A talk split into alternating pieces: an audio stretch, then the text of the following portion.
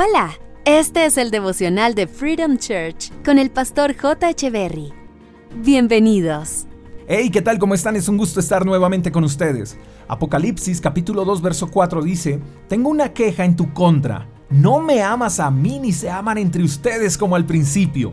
En el libro de Apocalipsis encontramos a Dios entregándole un mensaje a siete iglesias. Estas iglesias se encuentran en distintos lugares y a cada una le habla de manera especial y detallada. En este pasaje que acabamos de leer, Dios le habla a la iglesia de Éfeso.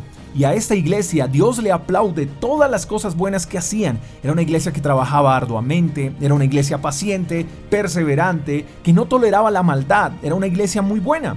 Pero Dios le dice que aunque hacían cosas muy buenas, se habían olvidado de amarlo a Él como al principio y además habían olvidado amarse los unos a los otros. Este pasaje es interesante porque podrían existir personas haciendo muchas cosas buenas, pero no estar amando a Dios. Incluso podrían existir personas haciendo muchas cosas para Dios y a la vez estar desconectadas de Dios. Y precisamente esto es lo que reclama Dios de la iglesia de Éfeso.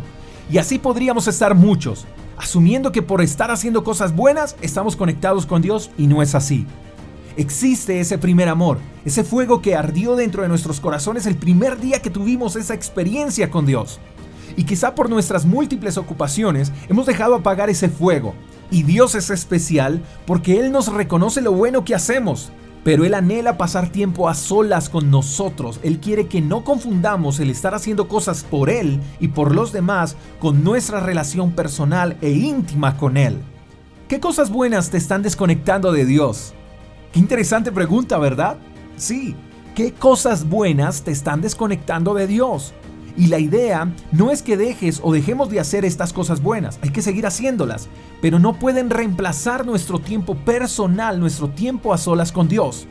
Volvamos a ese primer amor, volvamos a encender ese fuego en nuestro interior y que se mantiene vivo solamente teniendo intimidad con Dios, una relación personal con Él. Anhelemos pasar tiempo a solas entonces con Él, antes de salir a hacer cosas para Él y para otros.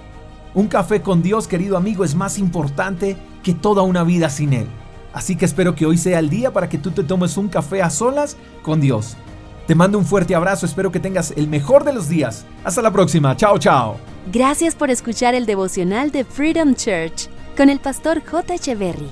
Si quieres saber más acerca de nuestra comunidad, síguenos en Instagram, arroba Freedom Church Call, y en nuestro canal de YouTube, Freedom Church Colombia. Hasta la próxima.